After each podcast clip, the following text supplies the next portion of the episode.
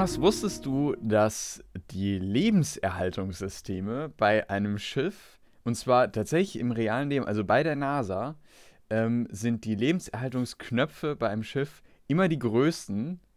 Und dann ist es so, dass alle Knöpfe danach, also was zum Beispiel Landung angeht und ne, der, der ähm, Rangfolge quasi der Wichtigkeit, werden dann immer kleiner. Aha. Das heißt, ne, das ist eigentlich relativ basic, könnte man meinen, ne? aber es ist tatsächlich so. Das heißt, immer wenn du große Knöpfe siehst in einem Raumschiff, dann kannst du eigentlich davon ausgehen, das sind auch wirklich die wichtigsten. Die.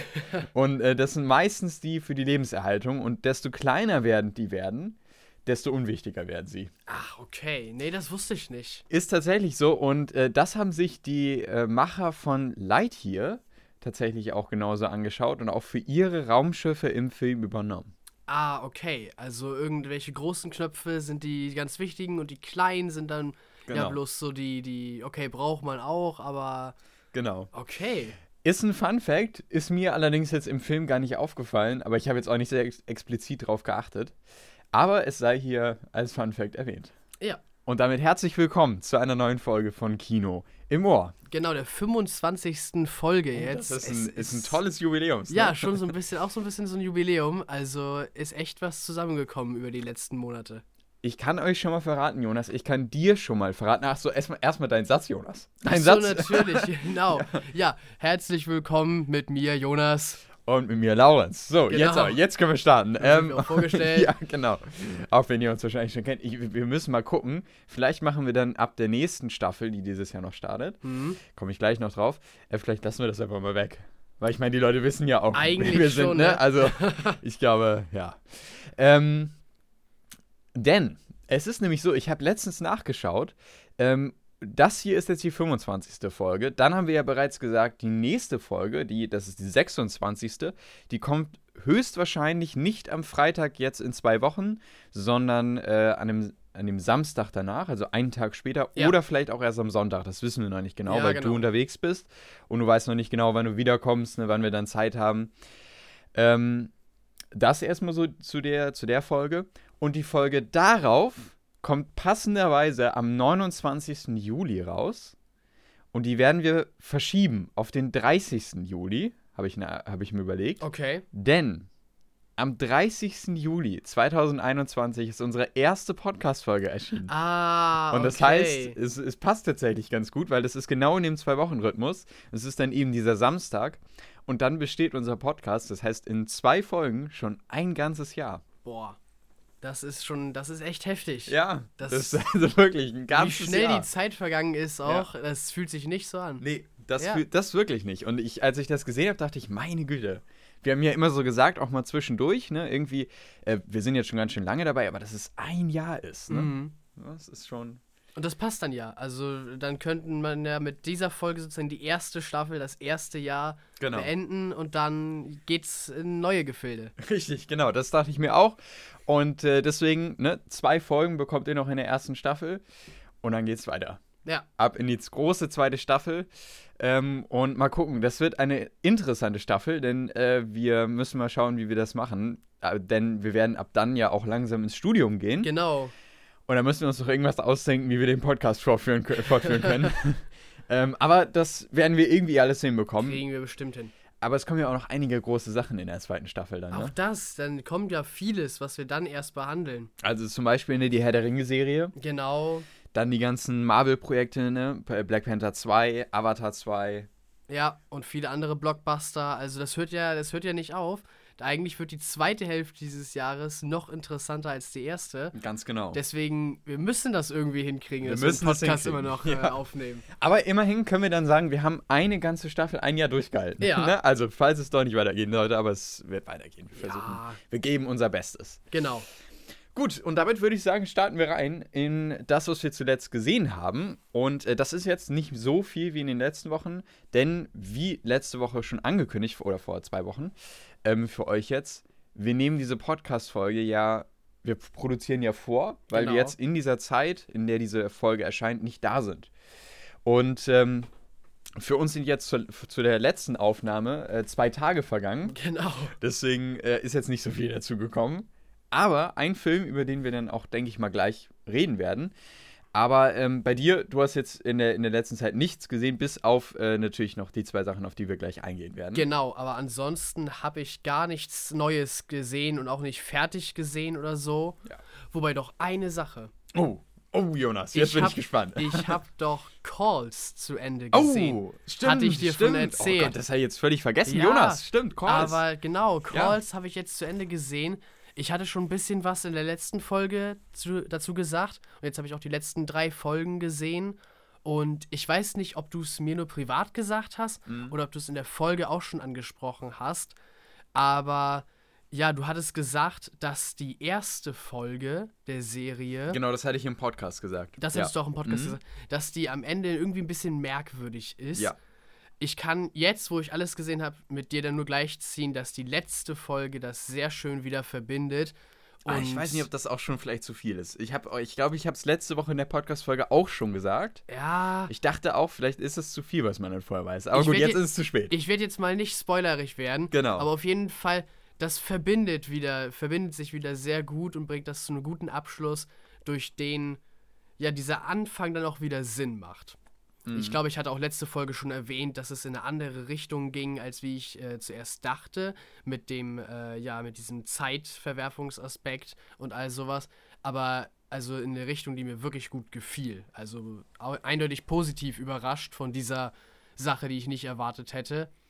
Ich glaube, ich glaube, ich kann da gar nicht viel noch groß zu sagen, anders als was ich letzte Woche, äh, vor zwei Wochen schon gesagt habe.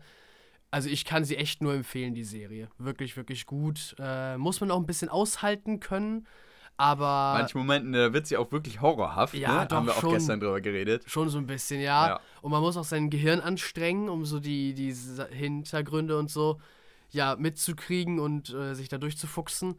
Aber auf jeden Fall, wenn man, wenn man da Lust drauf hat und das äh, hinkriegt, wirklich, wirklich gut. Ja. Äh, Was würdest du der, der Staffel geben? Also punktetechnisch? Ich glaube, sie würde von mir neun Punkte kriegen, neuneinhalb vielleicht, ja. Mhm. Also wirklich gut. Ist sie ja bei mir auch gewesen. Ne? Für mich Mhm. war ja nur wirklich so dieser halbe Punkt war die erste Folge quasi. Mm, Habe ich genau. ja letzte Woche auch gesagt. Aber wahnsinnig kreativ, tolle Serie und ja. Ja. Ja, Was richtig gut ist. Ein guter Tipp. Ja, wirklich, ganz, wirklich, wirklich gut. Also jeder, der Apple TV Plus hat, sollte sich diese Serie unbedingt angucken. Ja. Gut, genau, das war's von Das dir. war jetzt die Ja. eine Sache, die ich Das war die eine Sache, die, die, die, nee, die hatte ich völlig vergessen, weil wir da gestern nämlich noch drüber geredet haben Ja. und deswegen hatte ich das jetzt auch nicht mehr auf dem Schirm, dass du es hier noch gar nicht gesagt hast, aber natürlich, klar, das hast du zu Ende gesehen. Und äh, damit äh, komme ich zu meinen letzten Sachen. Ich habe letzte Woche aufgehört bei Ron läuft schief. Ja, genau. Äh, Ron läuft schief, äh, der Animationsfilm, fand ich ja ganz nett. Und äh, jetzt kommen wir zu einem Film, äh, der kommt von dem gleichen Regisseur, der auch schon Tod auf dem Nil gemacht hat. Und das heißt, der hat dieses Jahr, gleich zum Beginn des Jahres, ähm, recht viele Filme, nämlich zwei Filme rausgebracht. Äh, im, Im kurzen Abstand. Ich glaube, Tod auf dem Nil kam im Februar, meine ich. Und äh, Belfast, über den Film, den ich jetzt äh, besprechen werde, kurz, äh, geht es, äh, der, der kam, äh, glaube ich, im März raus, meine ich. Also, ne, ganz schön, ganz schön kurzer, kurzer Abstand. Und es Ja. geht um Kenneth Brenner. Kenneth Brenner, der ja auch Hercule Poirot spielt. Ja, Der- genau. Er hat ja auch Tod auf dem Nil bei dem Film auf jeden Fall stark mitgewirkt. Ich bin mir jetzt tatsächlich gar nicht sicher, ob er auch Regie geführt hat. Ich, ich meine schon. Ich meine glaube, auch. es war bei Orient Express auf jeden Fall so, Ja. dass er die Hauptfigur spielt, aber auch, Auch, Regie Regie. geführt hat und ich meine auch produziert hat. Genau, also das auf jeden Fall. Produziert er da auf jeden Fall. Regie bin ich mir jetzt nicht zu 100% sicher. Aber es kann, wie gesagt, sein, der ist auf jeden Fall wahnsinnig aktiv. Und äh, der hat eben auch bei diesem Film Regie geführt. Er spielt zwar keine Hauptrolle, also er spielt in diesem Film nicht mit, in dem Film Belfast, aber es ist für ihn ein Herzensprojekt. Und zwar geht es in diesem Film um den Nordirland-Konflikt. Ähm, und wir verfolgen einen Jungen, der ganz eindeutig angelehnt ist an den jungen Kenneth Brenner, der ähm, eben in einer kleinen äh, Stadt in Irland oder Schottland? Ich bin mir gerade gar nicht sicher. aber Oh Gott, in wel welcher Konflikt das genau Hm. äh, ist, der da behandelt wird. Äh, jedenfalls, es geht um eine Auseinandersetzung zwischen, zwischen den Protestanten und den, vielleicht sagt dir das was, du bist ja geschichtlich und, sehr und den gut. Katholiken. Und den Katholiken. Klingt eher nach Irland. Erst ist der Irland-Konflikt, genau. Nee, da war ich ja ganz richtig. Naja, und er lebt jedenfalls in dieser Kleinstadt und äh, es kennen sich quasi alle. Und äh, jeder kennt jeden und es ist alles eine sehr idyllische Stadt. Man muss dazu sagen, der Film ist in Schwarz-Weiß gedreht worden. Ah, Ähm, ne, das spricht auch wieder dafür, ne, er erzähl, erzählt aus seiner Vergangenheit. Und es ist lange her, dass ich den Film jetzt schon gesehen habe, also auch knapp vier Wochen wahrscheinlich.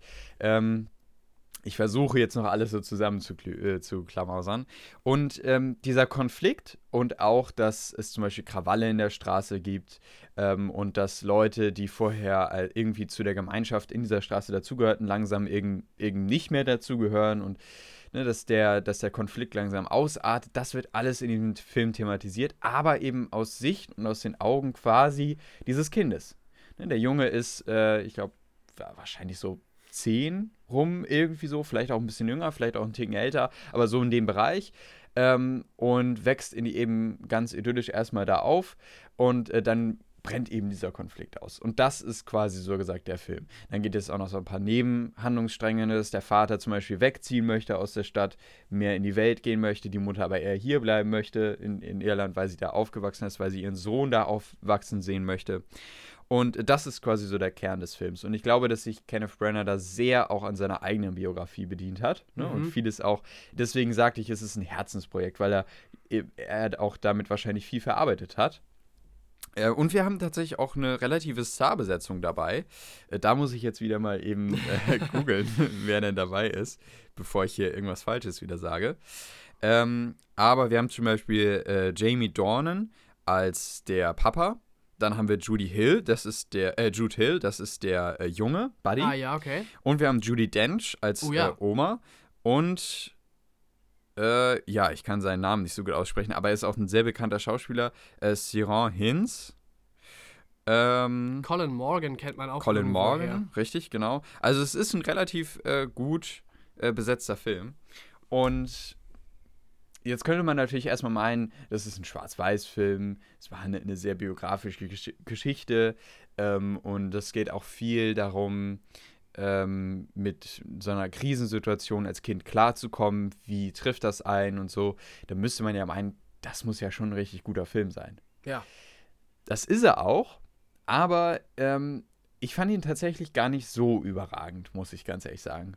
Ich fand ihn ganz okay, der ist auch bei der internationalen Kritik ganz okay angekommen, aber tatsächlich auch ähnlich wie bei mir.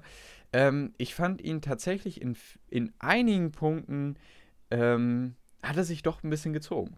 Weil sich dann nicht genug Zeit zum Beispiel auf den Konflikt äh, ne, äh, genommen wurde, um den Konflikt weiter auszuarbeiten.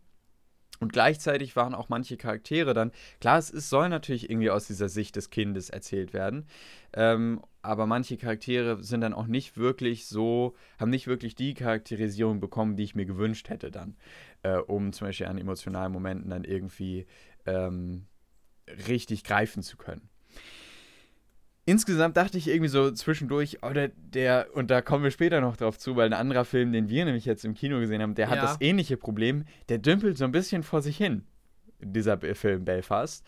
Ähm, und das ist ganz nett und er hat auch seine netten Momente, ähm, aber wird zu keinem Punkt vielleicht noch eher, also es gibt mal so diese Punkte, wo er ein bisschen emotionaler wird, aber er wird nie wirklich richtig stark emotional, sondern bleibt irgendwie auch wieder immer so auf so einer bestimmten Ebene. Aber er ist klasse inszeniert. Also ich finde, er hat ein richtig tolles Szenenbild. Ähm, wirkt fast so ein bisschen wie manchmal so wie so ein Theaterstück, weil wir eben immer so in dieser Straße sind. Ähm, und äh, Judy Dench, also die Großmutter und ähm, der Großvater, die haben einfach eine klasse Chemie. Die waren ja auch äh, nominiert für einen Oscar. Ich bin mir gerade ah, gar nicht sicher, ob, sie, ob sie den bekommen haben. Aber ähm, Belfast, Belfast war ja auch äh, für ein paar Oscars nominiert. Und äh, also die beiden finde ich klasse, zum Beispiel als Großmutter und Großvater. Ähm, und, und solche Momente, die, die wirklich herzerwärmend sind, die gibt es in dem Film. Und deswegen finde ich ihn auf jeden Fall noch sehenswert. Von mir bekommt er sieben von zehn Punkten. Äh, aber ich hätte mir auch durchaus noch ein bisschen mehr erhofft an so manchen Stellen. Okay. Dann habe ich einen Film gesehen, der wurde ja sehr, sehr hoch gefeiert. Auch eher ein bisschen im Arthousing-Bereich. Und zwar Licorice Pizza. Äh, Licorice Pizza ist ein Film rund um einen äh, Jungen, dessen Namen ich nicht drauf habe. und der ähm, äh, der ein Schauspieler ist. Okay. Und seine eigenen Businesses quasi aufbaut. Also der ist ganz gut connected und ähm, der geht auch ganz normal in eine Schule, aber ist eben ein Tick bekannter, hat gute Connections eben ne, so in diesem Schauspielbereich, hat man bei Theaterstücken mitgemacht und bei einer großen Filmrolle. Okay. Und hat sich deswegen auch, oder bei einer etwas kleineren Filmrolle, und hat sich deswegen auch schon was Gewisses aufgebaut.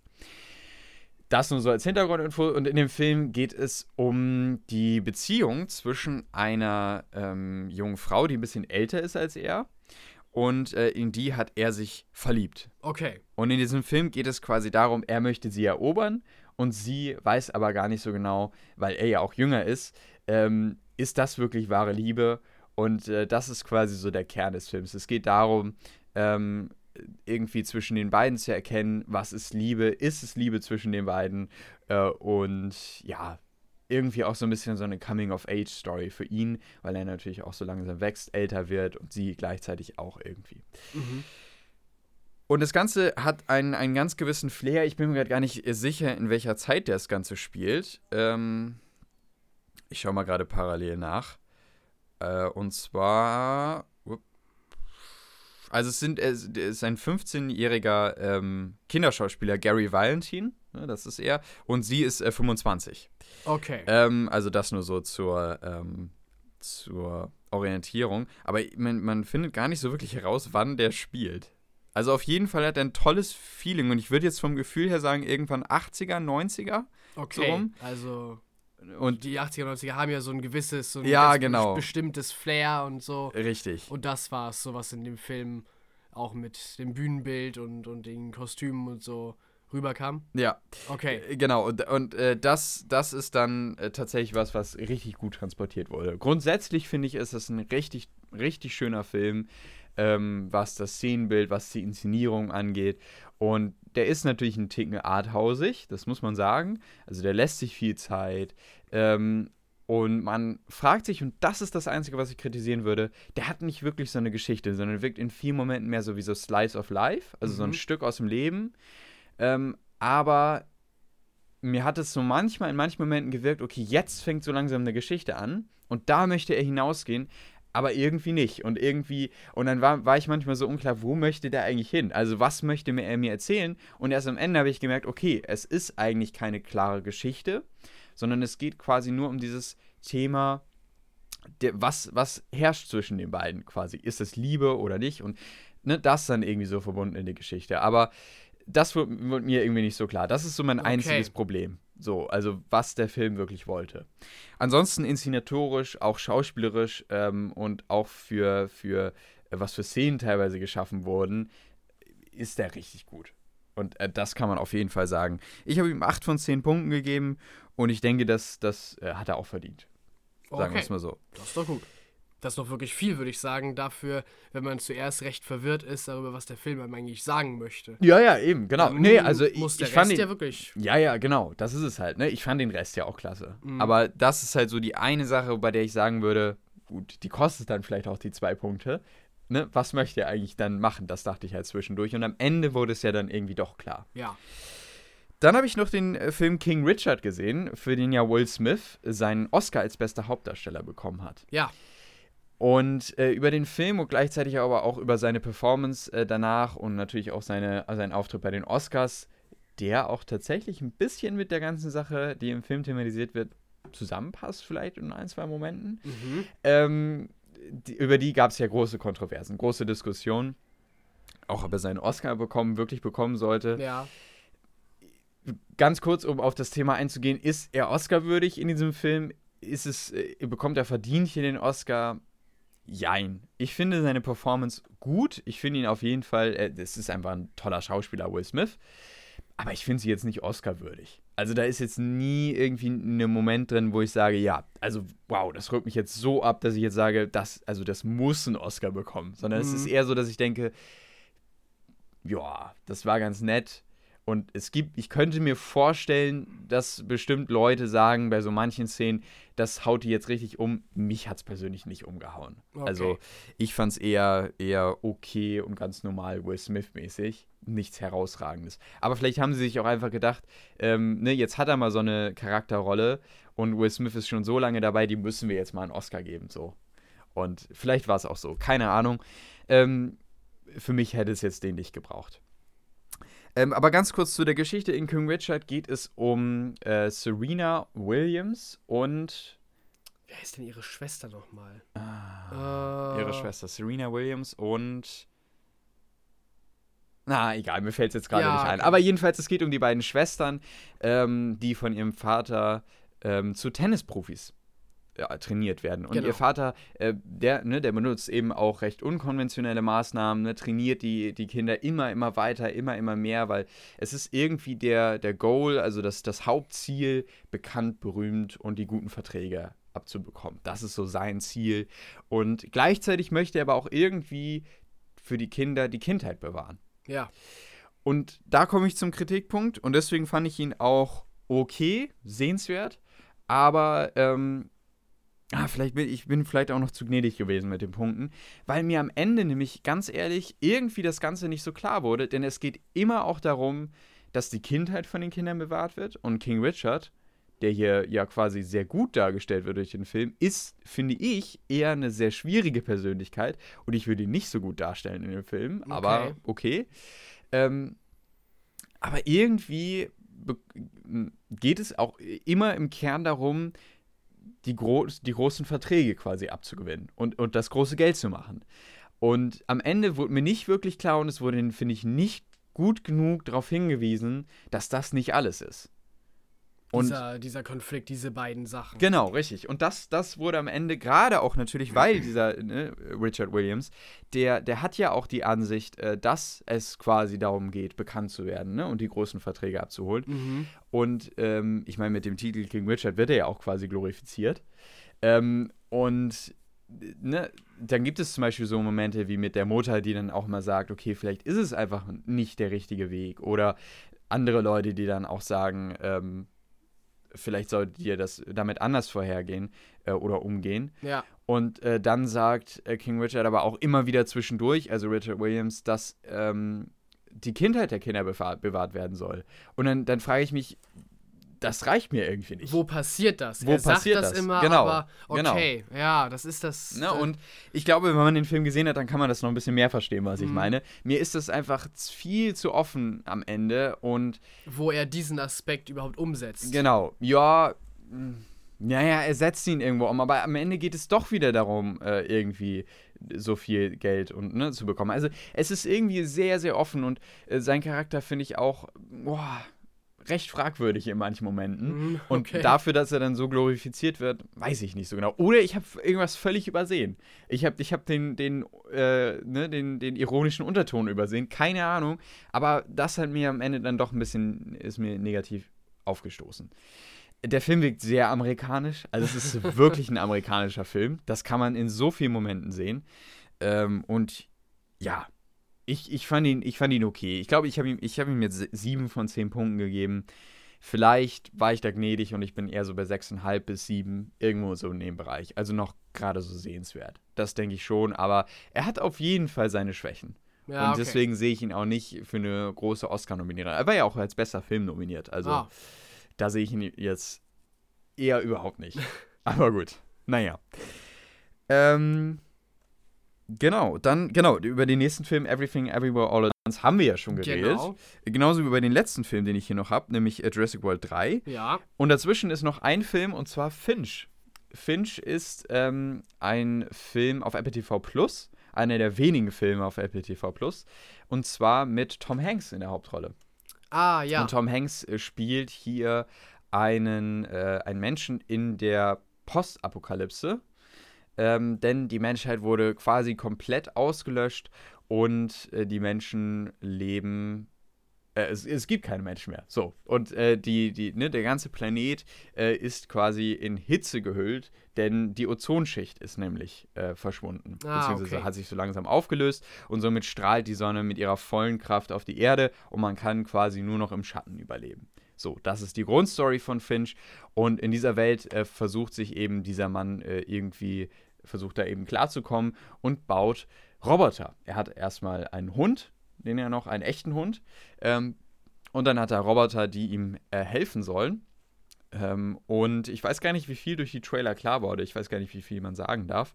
Ähm, aber er äh, wird eben auch immer älter.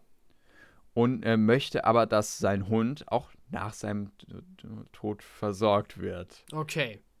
Und dafür versucht er eine Lösung zu finden. Aber ich weiß gar nicht, ob das schon zu viel war. Naja, egal. Also, ähm, Finch ist an sich, äh, gerade was so diese, diese postapokalyptischen Aspekte angeht, also wenn zum Beispiel ne, wieder dystopische Zukunftsszenarien gezeigt werden und man eine richtig schöne Aufnahmen bekommt äh, von, von der Landschaft da, dann ist der klasse. Also dann hat er wirklich seine Momente und der hat auch spannende Momente und auch teilweise leicht emotionale. Insgesamt ist der aber tatsächlich in manchen Punkten langweilig. Oh. Also wirklich ein bisschen langweilig, was schade ist, weil man durchaus da noch mehr hätte rausholen können. Aber ähm, ne, dann geht es wieder darum, dass man irgendwie ein Ersatzteil sucht. Oder dann geht es wieder darum, dass man irgendwie vor einem Sturm flieht. Oder dann geht es wieder darum, dass man irgendwie nicht ganz klarkommt. Und dann verbringt man eine lange Zeit im Auto. Und so geht das immer weiter, immer weiter. Und der hat Ansätze, wo man noch hätte spannende Sachen unterbringen können. Und der hat auch manchmal spannende Momente. Aber für mich ist er dann leider nicht genug davon. Und deswegen fand ich ihn ganz nett, auch sehenswert. Bei mir ist er bei 7 von 10 Punkten. Ja, okay. Also das, äh, das kann ich auf jeden Fall sagen. Ganz nett, aber hätte man mehr machen können. Und dann habe ich noch einen Film, das ist der letzte. Oh. Und zwar Wonder Woman 2. Stimmt, hattest du mir von erzählt. 1984. Ja. Der ist ja wirklich bei der Kritik unten durch gewesen. Also ich glaube, Mhm. der ist im Kritikerschnitt irgendwo bei 3 von 10 Punkten oder so. Also wirklich, wirklich, wirklich weit unten. Und ähm, ich fand den ersten Teil ja gut. Wir haben den ersten Teil ja auch im Kino gesehen. Ja, genau. Und ich fand den ersten Teil auch gut. Ja. Also wirklich ein äh, schöner Film. Äh, einer von den, von den besten vom DCU, würde ich sagen. Auf jeden Fall. Äh, also ja, im Vergleich zu den anderen mit einer wirklich guten Charakterisierung. Es wird sich ein bisschen Zeit gelassen, auch um, um das wirklich, ja, um das wirklich zu erklären, was, was mit dem Charakter passiert und äh, was ihn so ausmacht. Und ähm, auch wirklich gut aussehend. Wirklich. Äh, Ja, ja. Das Finale hat auch, finde ich, gut, gut, ne? Passt Sinn auch gemacht. gut dazu, ja. Auch das Kostümbild und die Special Effects. Mhm. Also an Wonder Woman, dem ersten Teil, kann ich eigentlich gar nicht so richtig was aussetzen. Ist auch lange her, dass ich ihn gesehen habe, aber ich habe ihn auf jeden Fall als wirklich guten äh, Film in Erinnerung. Und selbst bei den Fans ist der zweite Teil eher unbeliebt. Mhm. Hat bei IMDb äh, eine Wertung von 5,4 von 10 Punkten und äh, ist irgendwo bei Rotten Tomatoes noch ein bisschen weiter drunter. Also der ist auch wirklich nicht gut angekommen. Ähm, aber es gibt einige wenige Stimmen, die den ganz unterhaltsam fanden. Und da zähle ich tatsächlich zu. Ich fand den nämlich gar nicht so schlimm. Er ist banal. Und er hat wirklich einige Sachen, wo man sich fragen kann, also gerade ne, Stichwort Wunschstein. Ähm, ja, das ist halt einfach, also das ist ein Objekt, was quasi den ganzen Film ausmacht. Und So das kann man MacGuffin. sagen, so ein MacGuffin, genau.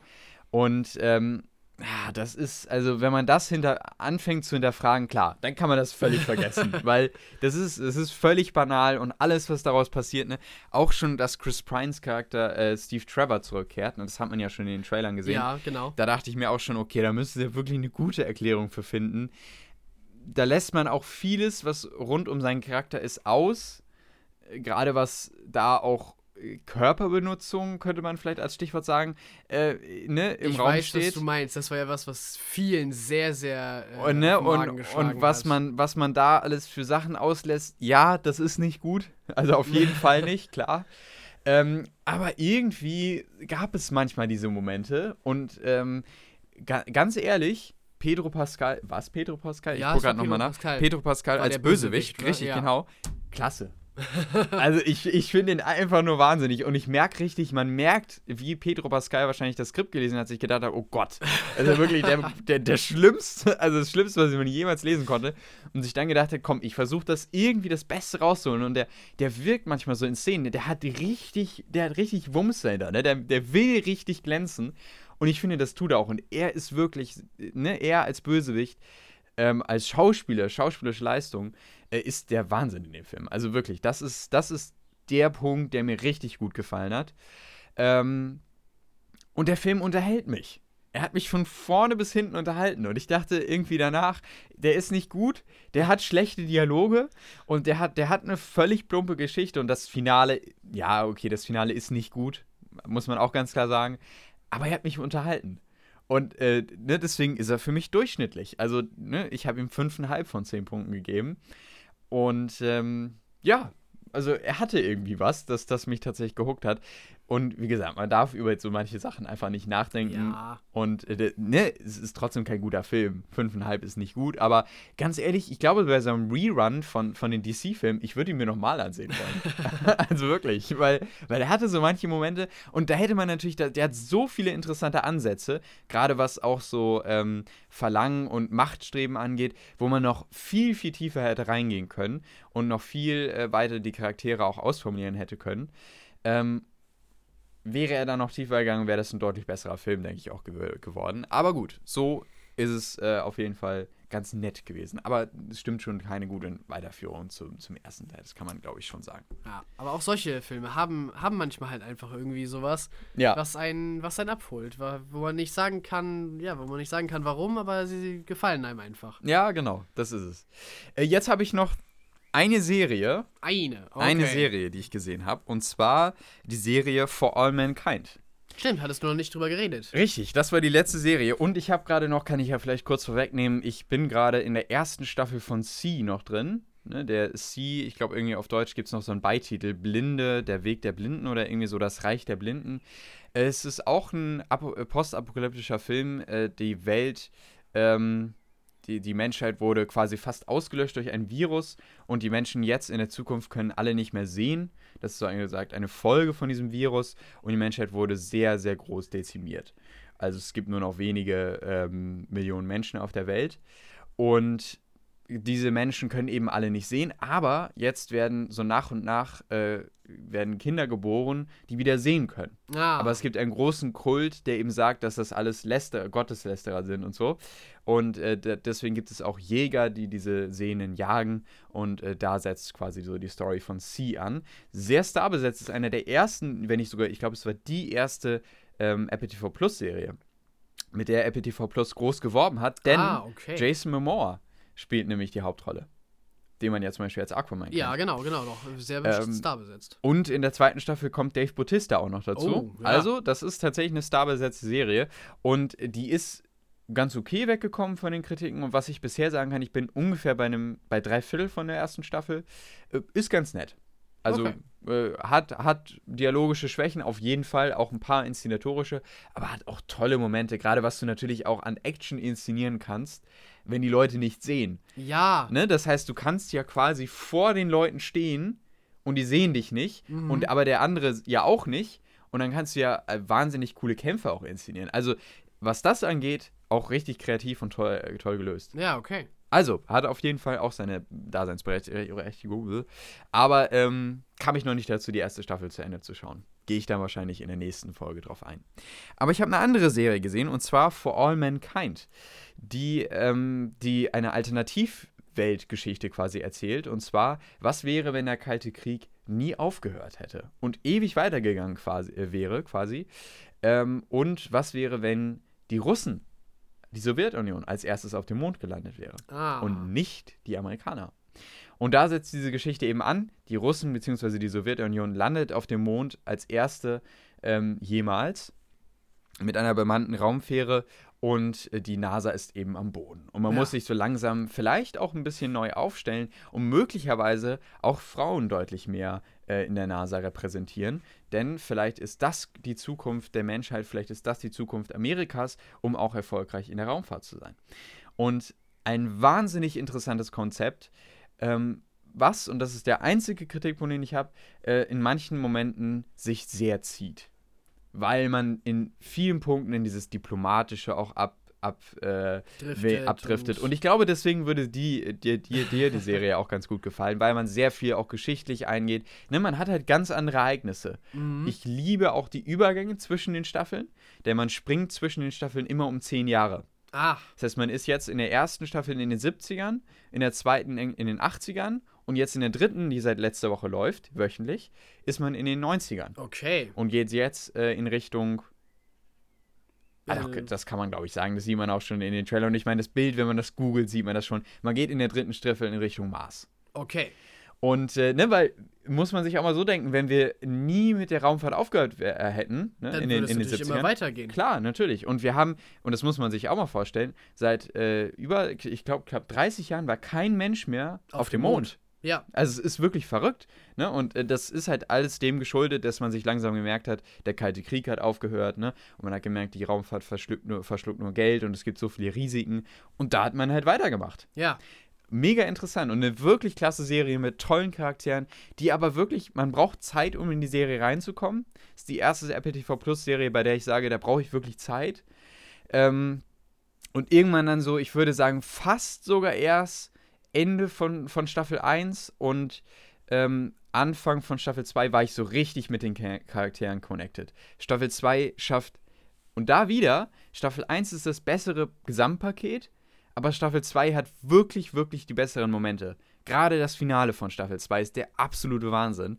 Und ähm, also wirklich, das ist der absolute Wahnsinn. Äh, und es gibt wirklich aber zwischendurch schon bessere Momente. Aber es gibt halt auch echt Durchhängerfolgen in der zweiten Staffel. Und deswegen sage ich, das, das Gesamtpaket ist in Staffel 1 besser, aber die Momente in Staffel 2. Okay. Und äh, das gibt's öfters bei, Du- bei Apple TV Plus. Genau, das du ist ganz hattest schon mal merkwürdig. eine Serie, Das ist bei, bei äh, Ted Lasso ist es Ja, so. genau, genau. Äh, und bei The Morning, äh, nee, bei, bei, bei einer anderen Serie war das auch noch so. Egal. Ähm, also, ja, ganz merkwürdig. Aber hier ist es auf jeden Fall ganz, ganz stark wieder so. Okay. Ähm, aber für mich bekommen beide äh, Staffeln 8 von 10 Punkten aufgrund dieser Kritik. Es gibt eben diese Durchhängerfolgen in Staffel 2 mehr als in Staffel 1. Dafür die besseren Momente dann in Staffel 2. Aber ne, wirklich eine tolle Serie, also eine richtig, richtig tolle Serie. Kann ich jedem nur ans Herz lesen, ans Herz legen. Ja. So, und das war's. Okay. Das war's von mir. Ja, das war, was wir zuletzt gesehen haben. Ja. Das heißt, ganz normal, unser nächster Punkt folgt. Und zwar die Sachen, die wir gemeinsam gesehen haben. Und äh, ja, wollen wir mit dem Film anfangen? Oder Würde ich erst sagen. einmal? Okay, dann fangen wir zuerst mit dem Film an. Und zwar, ich glaube, wir hatten es angekündigt auch äh, groß in der letzten Folge. Wir haben ja gestern im Kino Lightyear gesehen. Den Film, der sozusagen die Vorgeschichte oder das Vorbild sein soll für Buzz Lightyear aus äh, Toy Story. Und Toy Story ist ja, ist ja echt ein Kultobjekt, kann man schon echt sagen. Äh, ja, und das war jetzt äh, sozusagen ja die Vorgeschichte dazu, die Inspiration innerhalb dieses Universums für Buzz Lightyear. Ja. Laurens, Äh, Jo- Jonas, soll ich, genau, äh, soll ich fang- anfangen oder? Wir haben tatsächlich, und wir haben uns ja nach dem Kino auch unterhalten, es ist der erste Animationsfilm gewesen, den wir seit langem gesehen haben Ja. im Kino. Ja. Und ähm, wir haben uns nach dem Kino unterhalten, was wir über den Film denken. Und du bist auf jeden Fall positiver ge gerichtet gegenüber dem Film als ich. Und deswegen würde ich sagen, damit man gut in diesen, diesen Film einsteigt, Jonas, was hältst du von dem Film? Okay. Doch, ich bin eigentlich, äh, der Film ist ein schöner Familienfilm, kann ich einfach so sagen. Also wenn man irgendwann mal am Wochenende sich hinsetzen möchte in die Stube mit allen zusammen, dann ist das echt ein Film, den kann man sich äh, ja, rein, reinwerfen und, äh, und durchgucken. Also dafür wirklich das perfekte Material. Ähm, er ist halt, er ist halt ein Feel-Good-Film schon und mit einer, äh, mit einer guten Message und am Ende ist es natürlich auch, äh, ja, ich denke, das kann man sich denken, ist, äh, ist ja bei eigentlich bei allen Pixar-Filmen so, gibt es ein Happy End. Ähm, und dabei, ja, vermittelt er auch noch eine Message, die nicht zu tief geht, äh, ja, leicht verdaulich ist, aber er ist halt auch nicht gehaltlos sozusagen, so nicht was vollkommen äh, austauschbar und wegwerfbares. Ähm, die Hauptfigur ist natürlich Buzz Lightyear. Äh, und Buzz strandet in dem Film, ich gehe mal ein bisschen auf die, auf die Story ein, nur ganz. Äh, Über Basic. Schauspieler kann man quasi gar nicht nee, reden. über die Schauspieler kann man nicht viel sagen. Im Englischen spricht Chris Evans, also der Captain Ah. America-Darsteller, Okay. spricht Buzz Lightyear. Stimmt, hattest du Aber gesagt. wir haben das im Deutschen natürlich gesehen. Das heißt, in Animationsfilmen kann man immer schlecht auf Charakter, auf, äh, auf äh, Auf Schauspieler eingehen, ja. aber natürlich auf die Charaktere, klar. Genau. Aber ja. Ähm, ja, Buzz ist in diesem Film natürlich die Hauptfigur und äh, er strandet auf einem Planeten und äh, Aber nicht alleine. nicht alleine, nicht alleine, es sind viele andere Leute äh, bei ihm dabei und auch seine äh, beste Freundin, äh, Commander Hawthorne, die auch gleichzeitig seine, seine Vorgesetzte ist. Und ja, da, da, dadurch kommt es so ein bisschen dieser, dieser Konflikt in ihm selbst, der eigentlich so die treibende Kraft äh, des Films ist, weil Bass ja sich nicht, äh, nicht damit klarkommt, dass er sozusagen sein Vorgesetzte, die gleichzeitig auch seine beste Freundin ist, ja sozusagen enttäuscht hat, wie er das äh, Gefühl hat. Er hat das äh, Schiff in Sand gesetzt und sie stranden da äh, am Anfang des Films und er gibt Weil, sich. äh, nochmal, es war seine Schuld. Es ne, war dass, seine dass, Schuld. Dass das Schiff gestrandet ist. Ist ja eigentlich ein Forschungsschiff ne, mit 12.000 Leuten, glaube ich, an Bord. genau, Ne? ja. Und äh, ja, er sollte das eigentlich da auf dem Planeten, wo möglicherweise Leben herrscht, landen und wieder, als sie dann gemerkt haben, oh, das Das- ist doch nicht so bewohnbar, Ja, wieder wegfliegen und dann, äh, ne? Genau. Und er, er ja, er äh, schafft es nicht, das Schiff äh, hochzubekommen und, und von dem Planeten wegzufliegen. Er schrottet es und sie äh, sitzen da fest.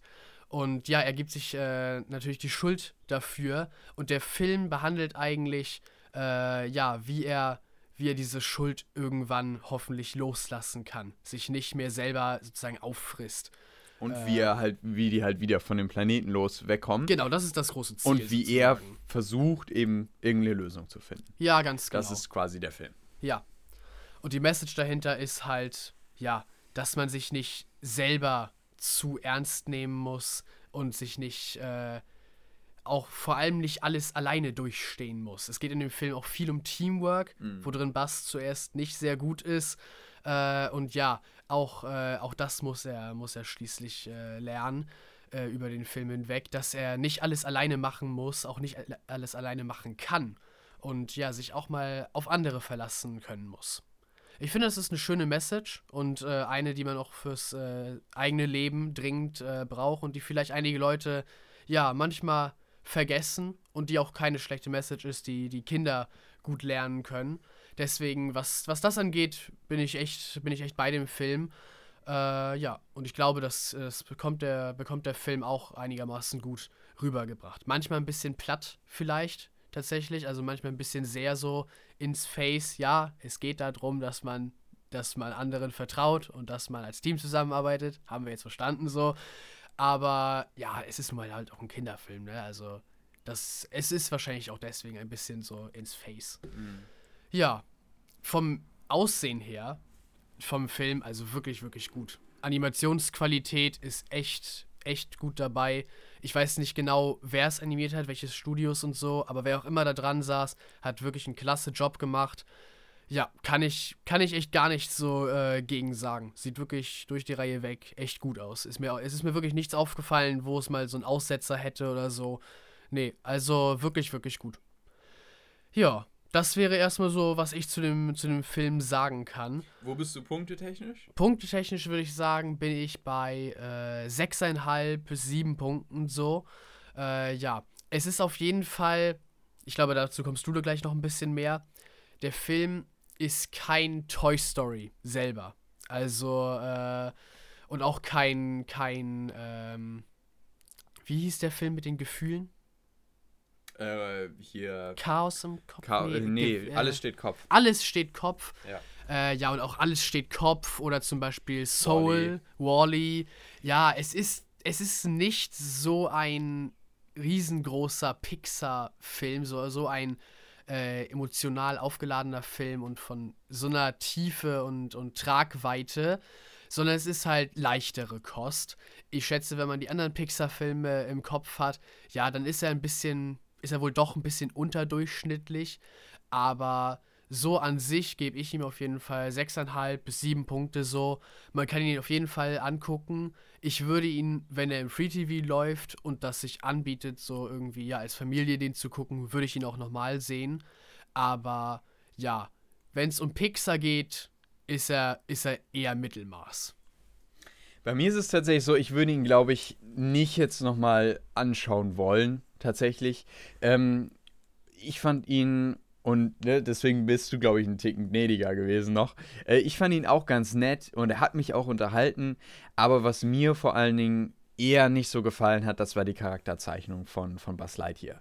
Die wirkte doch sehr, sehr plump und irgendwie wie so ein, ne, wie so ein typischer ähm, Superheld halt einfach. Wie so ein platter, typischer Superheld, der ähm, irgendwie null Charakter hat. So kam er mir jedenfalls rüber.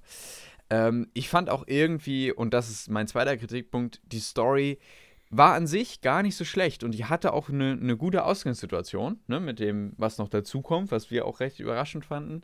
Ja. Ähm, aber ich fand dann irgendwie, wie man dann zwischendurch umgegangen ist, dann, das war einfach, also zu, zu langatmig und zu unkreativ, dass man dann immer irgendwie was hatte, ne, man muss das besorgen und dann passiert denen wieder das und dann passiert irgendwas Schlechtes und sie kommen nicht weiter und dann muss man erst das wieder kriegen und dann geht das wieder schief und sie kommen nicht weiter und dann muss man wieder das kriegen und sie kommen nicht weiter und das geht wieder schief und so weiter und es geht immer, immer so weiter und das ähm, finde ich an sich einfach zu lang und äh, das also das ist einfach nicht gut. So, machen wir es kurz. Und das alles zusammen ergibt dann, finde ich, einen Film, der sich nicht genug getraut hat, der zu einer emotionalen Höhe zu früh kommt, fand ich auch. Ja. Mit dem mhm. Höhepunkt, der war einfach nicht passend.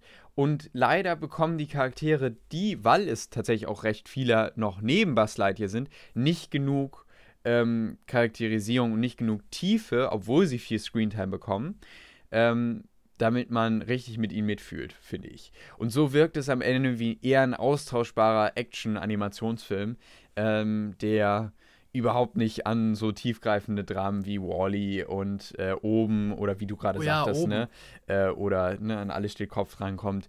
Ähm, oder an Soul, den ich ja auch fantastisch fand, der einen ja wirklich durch die Animationen oftmals und durch die Emotionalität wieder zurückversetzt in so ein kindliches, ne, kindliche Faszination. Das schafft Lightyear überhaupt nicht. Und äh, somit fand ich ihn leider wirklich ein bisschen enttäuschend, weil ich mir mehr erhofft hatte nach den Trailern. Und ähm, ja, ganz nett. Kann man sich wahrscheinlich noch als auch Familie noch anschauen, gebe ich dir recht. Aber ich war noch einen Ticken mehr enttäuscht und äh, von mir bekommt er noch, ja, so um den Dreh 5,5 von 10 Punkten tatsächlich. Lightyear ähm, war ganz nett, Dabei können wir es, glaube ich, belassen. Gut, äh, ja, genau. Dann gehen wir noch weiter auf zwei andere Sachen ein, die wir letzte Woche schon genau, angekündigt haben. Genau. Und zwar im Serienbereich. Wöchentlich erscheint, äh, erscheinen jetzt zwei besondere Serien auf, ähm, Apple, äh, auf Apple TV Plus, sag ich schon, auf Disney Plus. Genau. Und zwar, auf welche Sache wollen wir erst eingehen? Mm, ich würde sagen, Obi-Wan erstmal. Obi-Wan. Wir gehen auf Obi-Wan ein. Und zwar haben wir ja schon über die ersten drei Episoden von Obi-Wan geredet. Genau, ja. Und jetzt geht es um Episode 4 und 5. Leider noch nicht um 6, weil. Ja, genau, weil sie noch nicht raus ist. Zu dem Zeitpunkt noch nicht gesehen. Aber Folge 4 gehen wir, würde ich sagen, als erstes mal drauf ein. Worum geht es in Folge 4, Jonas? Folge 4. Wir waren in Folge 3. Oh, warte mal. Also, Achtung, wir spoilern jetzt. Achso, ja, genau. Ne? Wir werden wir, jetzt spoilerig. Wir, wir werden spoilerig. Wir, oder wollen wir kurz. Ne, wir machen kurz ein Fazit und spoilerig. Okay, in Ordnung. Ein kurzes Fazit einfach. Von den beiden 4 und 5. Mm, Folge 4 ist die Folge, wo das CGI stellenweise echt einbricht. Ja, also nicht gut wirklich, ist. Nee. Du kannst es einfach nicht mehr schön reden. Nee. ähm, wo aber die Story an sich und ähm, das Bühnenbild äh, wenn man es so nennen kann. Szenenbild. Das Szenenbild, ja. Äh, mir sehr gut gefällt. Also es sieht, es sieht nicht durch die Reihe weg schlecht aus, mhm. nur wirklich die Sachen, die am Computer dazu gemacht wurden. Die, äh, ja, weiß ich auch nicht. Auch nicht alle, aber manchmal. Aber einige, eine Sache im Besonderen. Eine Sache ist wirklich, ja. ist wirklich schlimm. Aber nein, was so im Hintergrund läuft und wo sie vorstehen, ja, das Szenenbild halt, äh, das, ist, das ist dagegen äh, sehr gut. Und auch so die, ja, die Story an sich ist ein bisschen repetitiv, wenn man sich die zweite Folge ja. im Vergleich nochmal anguckt. Und auch irgendwie ein bisschen die dritte Folge. Ja, stimmt, bei der dritten Folge ne? war auch nochmal. Also irgendwie, ja, es geht nicht so wirklich voran, storytechnisch, könnte man sagen. Ja, in der vierten, in der vierten noch nicht. Äh, die vierte ist also, ist also doch die, die schwächere Folge, auf jeden Fall. Obwohl ich sie von den Action-Szenen her tatsächlich besser fand. Genau, also actionmäßig war sie, war sie äh, wirklich gut. Besonders die eine Szene, ich, ich spoilere ne, ja gleich, jetzt nicht. Wir kommen, wir kommen gleich. gleich. noch dazu. Aber eine Szene gibt es, die, die wirklich gut aussieht. Ja, das ist wohl wahr. Cooles ja. Feeling hat. Und äh, also kann ich mich nur darauf, daran anschließen. Ich fand Folge 4 auch eher ähm, ein bisschen schwächer, aber ich habe sie beim Schauen, gerade durch die Action-Sequenzen, fand ich sie ganz nett. Aber es gibt auch hier wieder einige Logiklöcher. Ja. Also es gibt wirklich wieder Logiklöcher. Ähm, und bis dato, na, vor, nach Folge 4, dachte ich, äh, irgendwie, bisher gibt es noch keine Folge, die wirklich ohne Logiklöcher ist. Und das setzt sich leider auch fort. Hm. Mit der fünften Folge. Folge 5 ähm, ist ganz nett. Ich fand Folge 5 tatsächlich, ne, sie ist im Internet die beste Folge. Mhm. Jedenfalls wird sie so bewertet. Ähm, und ich kann mir auch vorstellen, natürlich, klar, es gibt den Grund, warum es die Das beste li- Folge ja, ist. es ne? gibt einen bestimmten Grund, warum das. Und den Grund finde ich auch sehr gut und das da hatte ich auch wirklich, ne, das war, Das war ein tolles Konzept. cool aus, ja. ne? Und es war ein cooles Konzept, dass man das durchgezogen hat durch die Folge.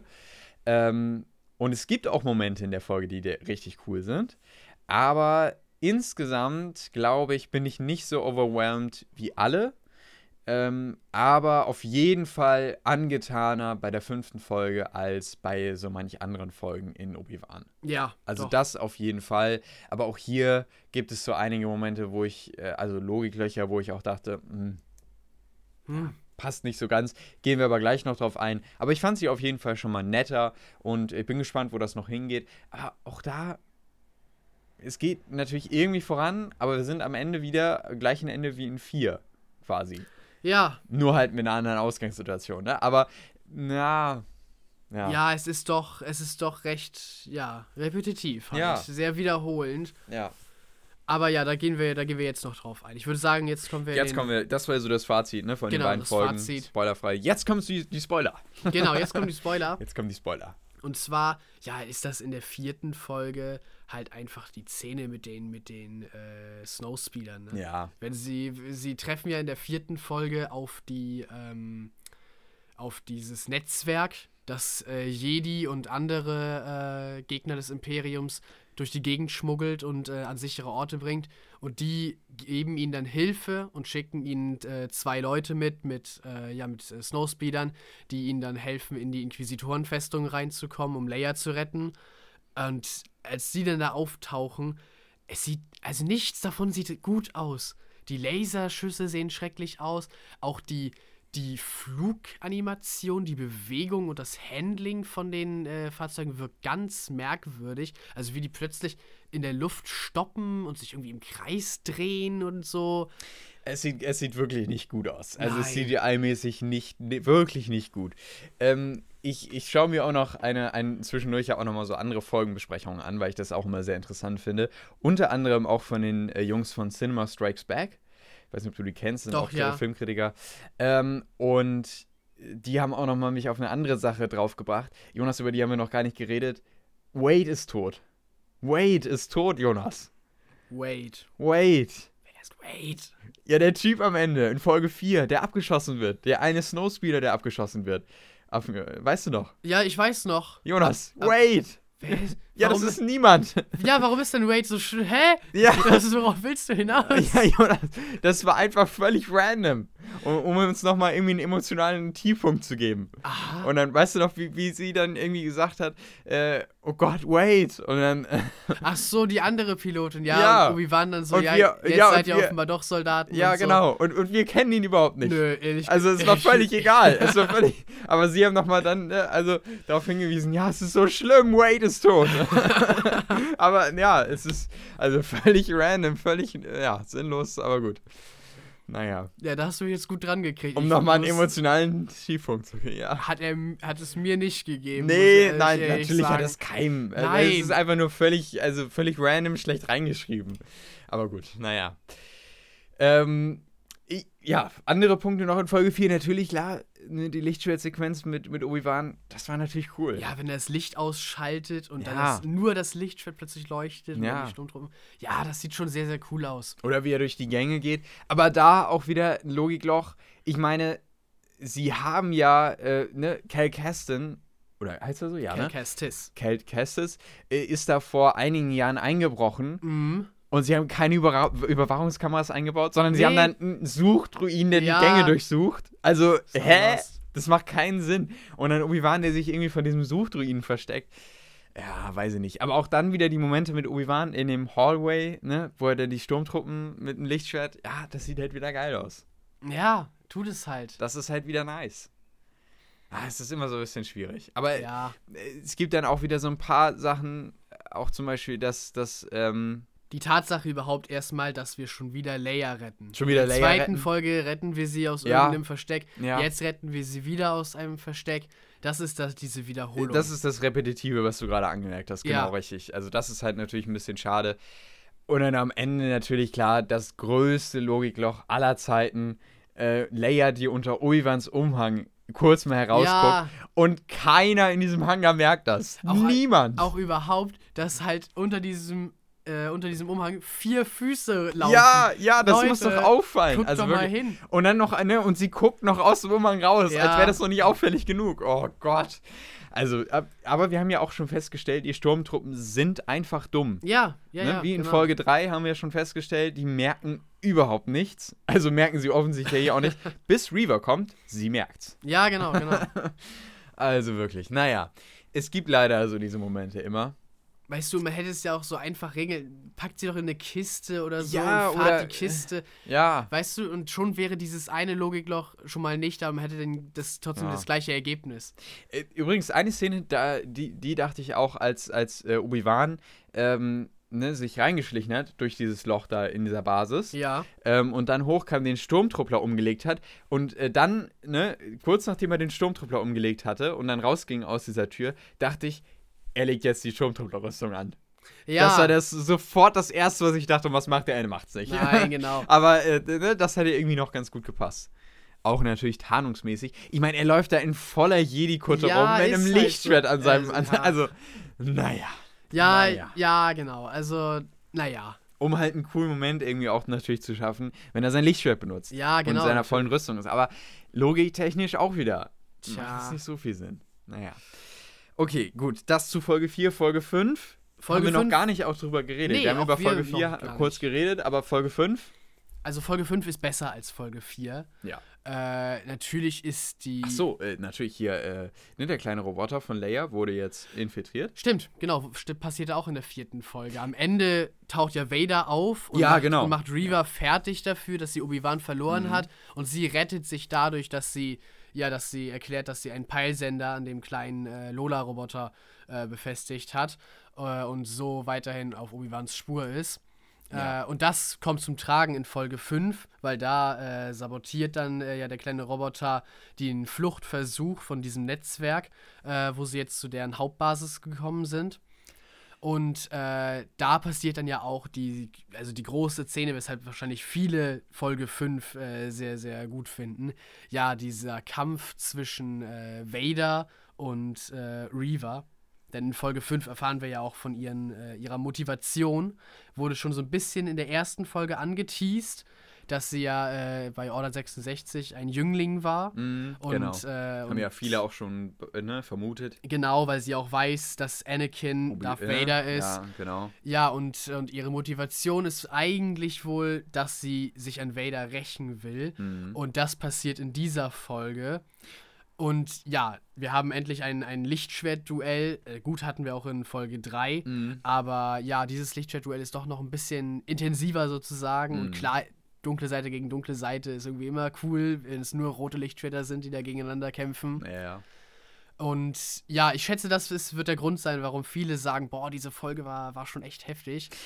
Und äh, aber ganz kurz noch zu, vielleicht zu Reaver, bevor du äh, weitergehst. Ja. Ähm, jetzt, Reaver hatte wirklich auch schon in Folge 4, irgendwie ist sie sehr aggressiv gegen Leia vorgegangen, wo ich mich auch frage, äh, ne, warum, warum geht sie jetzt so auf Leia ein und will irgendwie aus ihr rauskriegen, wo, der, wo, der, wo die Basis ist, ne? Also, Ja, okay, gut, nehme ich jetzt mal so hin. Äh, und dann in, in Folge 5 hatte sie aber wirklich einen so schlechten Sach Satz, wo ich mir dachte, wie kann sie das mit voller Überzeugung gesagt haben? Nämlich, äh, sie hat Obi-Wan in Gewahrsam und sagt dann, äh, du wirst sterben. Und dann so mit voller Überzeugung, richtig düster und so. Oder irgendwie, du wirst bald sterben, Obi-Wan. Und dann irgendwie so, also richtig, richtig komisch, irgendwie da reingeschmissen, den Satz. Also da dachte ich mir auch, meine Güte. Also nicht gut. Gut, das so, so kurz zu der Sache, sonst vergesse ich das gleich wieder. ja, okay. Aber okay. ja, du. Äh, nee, weil ansonsten fand ich sie tatsächlich in dieser Folge äh, am stärksten Mhm. bisher. Okay, aber gut. Ja, das ist so ein kleiner Aussetzer. Ja. Aber ansonsten, weil man auch einfach in dieser Folge am meisten von ihrem Charakter so mitkriegt. Bisher Ja. war das so, warum, warum ist sie so, ist sie so besessen von Obi-Wan und warum, was ist eigentlich so ihr Ziel? Weil die anderen Inquisitoren können sie anscheinend nicht ausstehen und sie die auch nicht. Ja, jetzt, jetzt weiß man das. Jetzt wurde es erklärt. Äh, und ich kann, ich kann es eigentlich schon nachvollziehen. Also, das ist, es macht für mich schon Sinn. Es ist Mhm. nicht irgendwie so eine Hintergrundgeschichte, die jetzt plötzlich dahin geworfen wird und wo ich so sage, was? Also, ich habe mir was ganz anderes vorgestellt. Nö, ja, Äh, nee, nee, das passt schon so. das passt. Ähm, und natürlich ist auch, äh, ist auch so am Ende dann die Konfrontation, wo ich, die ich gerade sagte, Reva gegen Darth Vader, ist echt cool.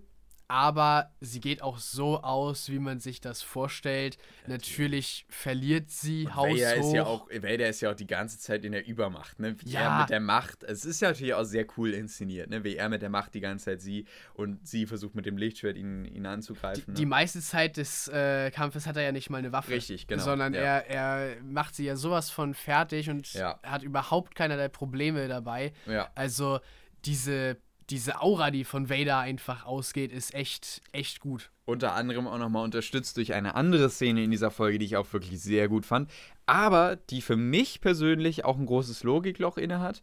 Vielleicht habe ich aber auch nicht genau drauf geachtet, das weiß ich nicht so genau. Und zwar, ähm, wie Vader, wie in, äh, damals in äh, ne, Starkiller, glaube ich, hieß er, äh, in dem Videospiel, Ja, in Force Unleashed. Force Unleashed, wie Vader das Raumschiff mit der Macht aufhält. Sowas habe ich mir schon ewig gewünscht. Ich Ja. habe mir immer gewünscht, dass man sowas mal in Live-Action sieht und es passiert endlich. ja, richtig, Es richtig ist cool. so geil. Es sieht so gut aus, wie Vader das Schiff so langsam mit der Macht runterholt. und dann Mega. das einfach Und dann- auseinanderreißt. Ja, und wie er das so richtig Wut. Genau das ist das, was ich erhofft hatte, als Hayden Christensen im Interview gesagt hat, wir sehen Vader hier an einem richtig machtvollen Punkt. ja, Da hatte ich so genau sowas im Kopf und das sehen wir. Das fand ich Ja, wirklich gut.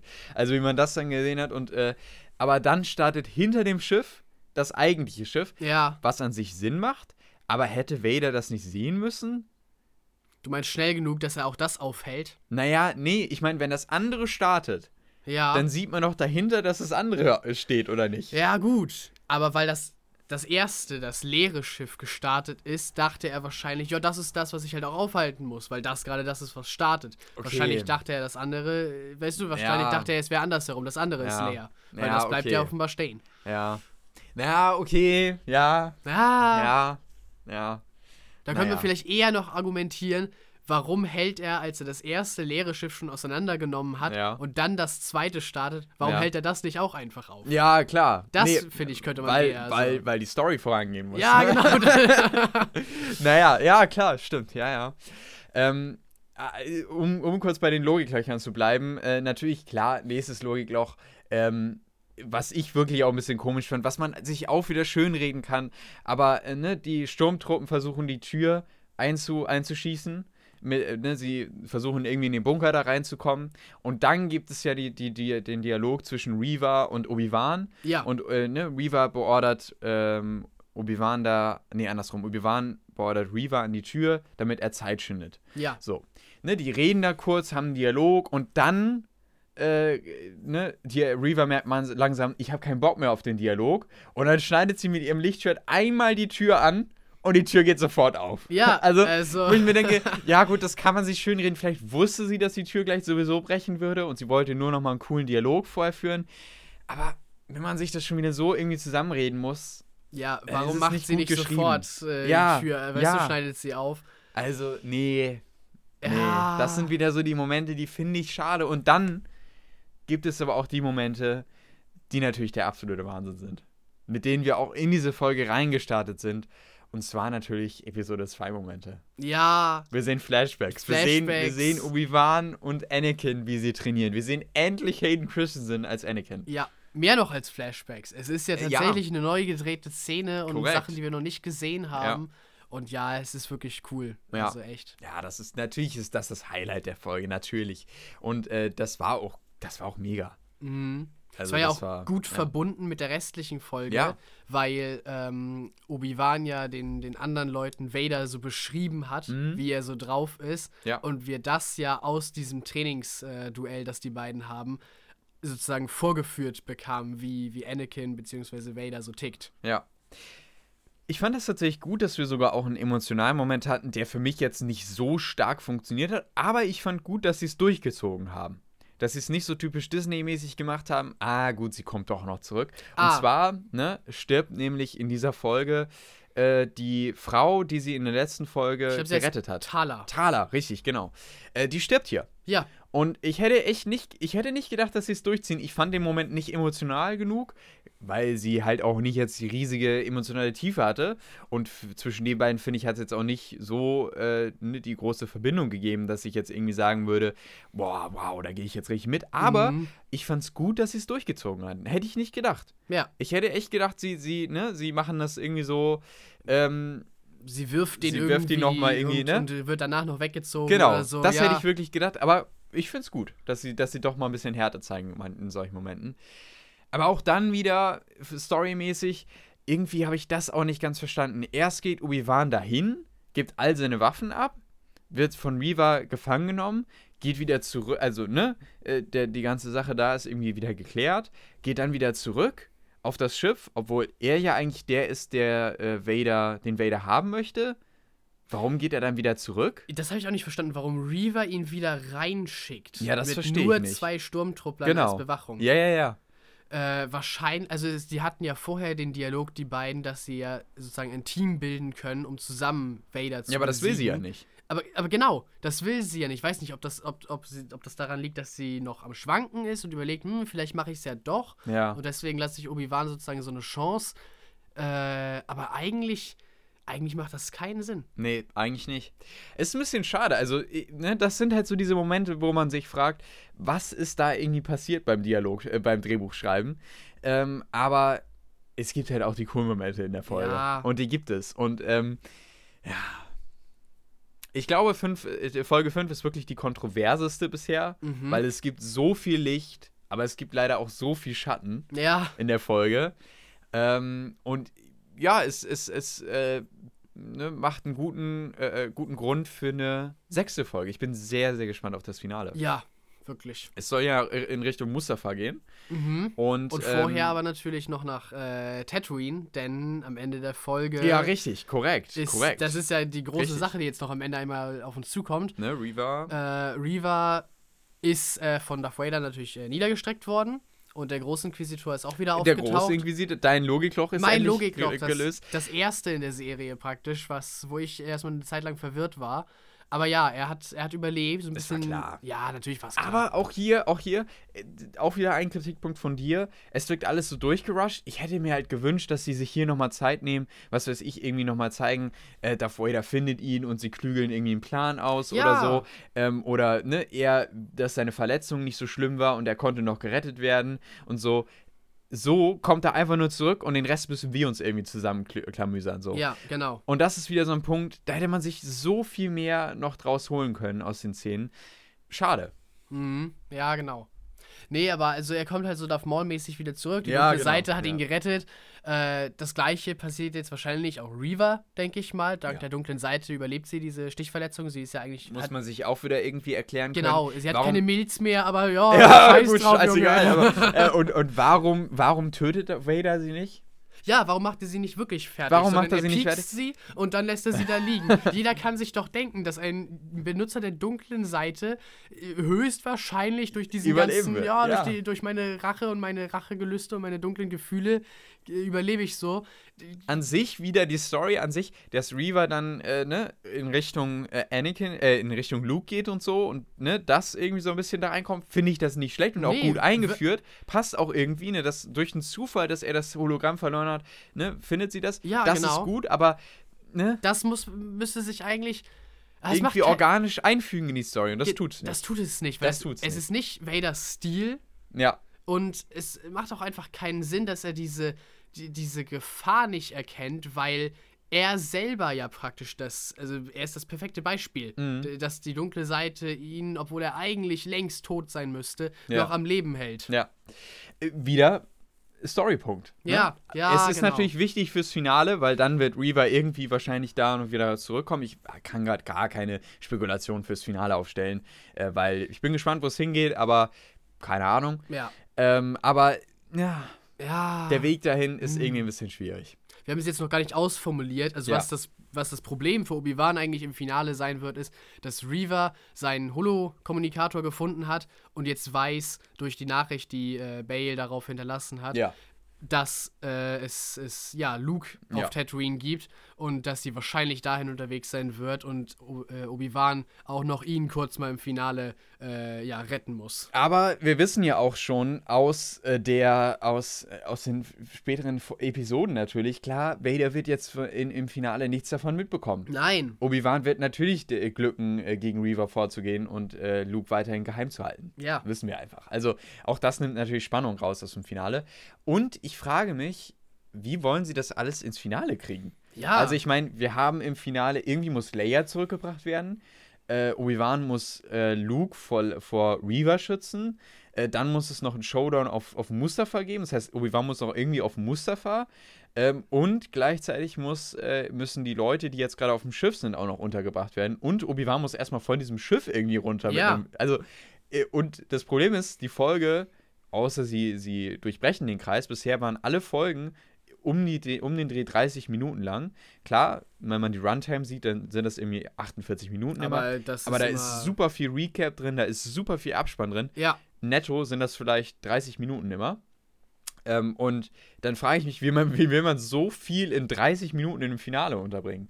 Vielleicht haben wir ja tatsächlich mal Glück und das Finale wird ein bisschen länger. Hätte ich Lust drauf. Doch, wäre, wäre schön. Und ich freue mich auf das Duell zwischen den beiden auf Mustafa. Ich hoffe, das wird Ja. besser. Doch. Und ich hoffe, die sechste Folge hat endlich mal nicht so viele Logiklöcher. Ja, genau. Ich hoffe, Also das fügt sich jetzt alles zusammen und, äh, und läuft einfach. Ja, ansonsten kann man bisher sagen, äh, eine Serie, und das kann man jetzt tatsächlich auf die gesamte Serie bisher zusammenfassen, finde ich, viel Licht, was Obi-Wan angeht, was Ian McGregor angeht, was, ähm, Hayden was angeht Hayden und Darth angeht Vader. und Darth Vader, ähm, aber auch wirklich viel, viel Schatten, was die Story angeht, was die Charaktere angeht ähm, und was, was Logiklöcher einfach angeht. ja, Leider sehr, sehr schade, muss man in vielen Punkten sagen.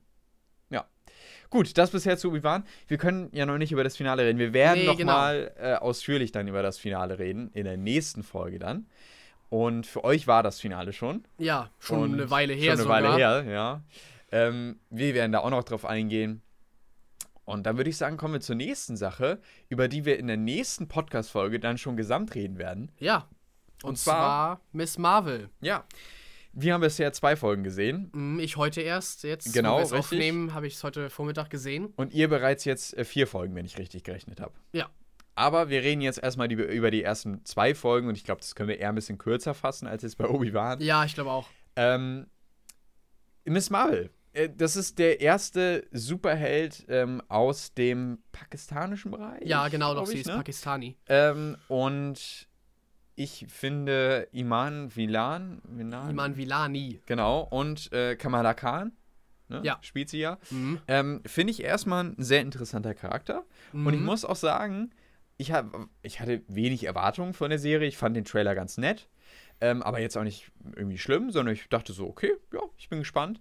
Und äh, ich fand die Inszenierung klasse. Hatten wir uns ja auch schon drüber Genau, geredet, ne? ja, was wir gesagt hatten, dass äh, diese, ja, ihre Textnachrichten zum Beispiel oder auch ihre Gedanken Ja. äh, im Hintergrund in Leuchtreklame oder in Graffiti oder so ja wiedergespiegelt werden.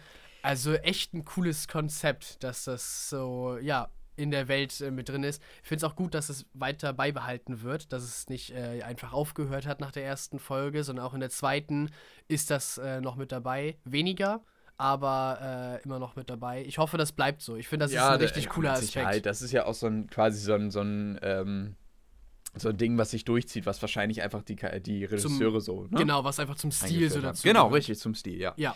Ähm, ich, ich fand die tatsächlich auch, also sie war mir in der ersten Folge ein bisschen zu abgedreht. Sie war halt sehr, sehr, sehr rasant. Ne? Also wir sind halt wirklich schnell vorangegangen und es gab mal zwischendurch diese Momente, wie zum Beispiel auf der Terrasse, ne? oder äh, auf dem Dach, nicht auf Ja. der Terrasse, Auf dem Dach. äh, die mir gut gefallen haben. Und ähm, an sich sehr, sehr rasant, aber irgendwie haben sie, finde ich, in der ersten Folge schon mal einen guten Ton eingefangen für die Serie. Mhm. Ne, die hat so ihren eigenen Flair, finde ich. Also, das haben sie, finde ich, gut hinbekommen. Und das äh, haben sie in der zweiten Folge, finde ich, noch besser fortgesetzt. Ja. Tatsächlich. Bisher ich glaube, was bisher in, in Marvel halt so fehlte, war eine Sache oder eine Figur, die wirklich so im familiären Umfeld spielt. Ja. Also bisher war das, war das ja kaum der Fall, Ja. weil, äh, ja, Iron Man versteht sich mit seinem Vater nicht, äh, die Eltern von Captain America sind natürlich längst verstorben, äh, einige Charaktere haben einfach keine Eltern. Bisher, bisher war das, äh, war das nie so, dass, äh, ja, dass da irgendwie was Familiäres mit dabei war. Und jetzt haben wir einen Charakter, die ist eine Jugendliche, ist noch gar nicht erwachsen, Mhm. lebt noch zu Hause und ist auch eigentlich größtenteils, bis auf die Superkräfte, die sie, die sie jetzt plötzlich hat, ein ganz normales Mädchen mit ganz normalen Problemen, mit denen sie entweder mit ihren Eltern drüber redet oder halt auch manchmal nicht drüber redet. Ja. Ich finde, das ist eine richtig gute Dynamik, die da zwischen ihrem Vater, ihrer Mutter, ihrem Bruder und ihr Ja. einfach Ja. herrscht. Also das äh, finde ich, Gerade find ich in, richtig in gut. Folge 2 auch nochmal, fand ich. Ja, in Folge 2 fast noch, äh, noch besser. Und was mir richtig gut gefallen hat, auch nochmal in der zweiten Folge, und deswegen fand ich sie deutlich besser als die erste. Erstmal nach dem Ende der ersten Folge dachte ich mir, okay, ich kann jetzt eine zweite Folge sehen, ich muss sie aber jetzt nicht direkt sehen. Und nach der zweiten Folge denke ich mir, aber ich bin richtig gespannt auf die dritte Folge. Ja, doch. Ne? Vor allen Dingen wegen dem Ende. Aber auch, ähm, weil Kamala Khans Charakter und ähm, alles, was so um sie herum passiert, das heißt ihre Religion, ihr Leben, nochmal deutlich mehr Tiefe bekommen hat in der zweiten Folge. Und das war so der Kritikpunkt bei der ersten Folge. Ich dachte mir, okay, wird das alles nur so eine Randerscheinung sein und wird das nur eher benutzt, um äh, ne, in diesen Bereich einzusteigen? Ne, dass sie halt ähm, Pakistani ist und so weiter. Ähm, da hatte ich so meine Bedenken. Aber zum Glück ist es dann in der zweiten Folge deutlich besser geworden. Ja, also wirklich gut umgesetzt und, und auch tiefgreifend so, äh, sozusagen. Also nicht irgendwie nur ganz oberflächlich behandelt, sondern man sieht ja wirklich äh, viel davon und wie das auch äh, sozusagen ihr, ihr Leben beeinflusst und, und ja, womit sie sich sozusagen rumschlägt und ähm, weshalb sie vielleicht auch über Sachen anders denkt oder mit Sachen auch anders klarkommen muss, als jetzt äh, ihr, ihr bester Freund Bruno natürlich. Oder aber auch äh, ihre beste Freundin, die irgendwie in der zweiten Folge wird klar, dass ihre beste Freundin auch gleichzeitig ihre Cousine ist, glaube ich. Na, das habe ich nicht ganz verstanden. Also, ja, ich Nakia. drin. ich weiß auch nicht. Irgendwie, äh, alle sind so, so ein bisschen miteinander verwandt irgendwie. Das ist halt alles eine sehr, sehr familiäre Ja, ähm, gen- also- ne, Religion. Und äh, ich, fand, das- ich fand das so cool, wie das alles eingeführt wurde. Ja. Richtig herzlich und man hat äh, gemerkt, da ist wirklich, da sind Leute dabei, ähm, die, die das auch wirklich leben. Ja, Und ganz das, fand genau. ich, das fand ich richtig spa spaßig. Also Folge 2 hat mir richtig gut gefallen. Folge 1 wirkte mehr so ein bisschen wie so Marvel. ja, wie genau. So typisches Marvel-Superhelden-Dings. Gedöns. Nee, aber hatte auch schon tolle Ansätze. Ja, und die hat Folge 2 sehr gut weitergeführt und Genau. das ist jetzt richtig so sein eigenes Ding Ja, geworden. Ja, So. genau. Und ich finde das gut, dass es endlich in Marvel mit drin ist. So. Ja, auf jeden Fall. Ich bin sehr gespannt, wo sich das hinentwickelt Ja. in den nächsten Folgen. Und freue mich auf die dritte Folge.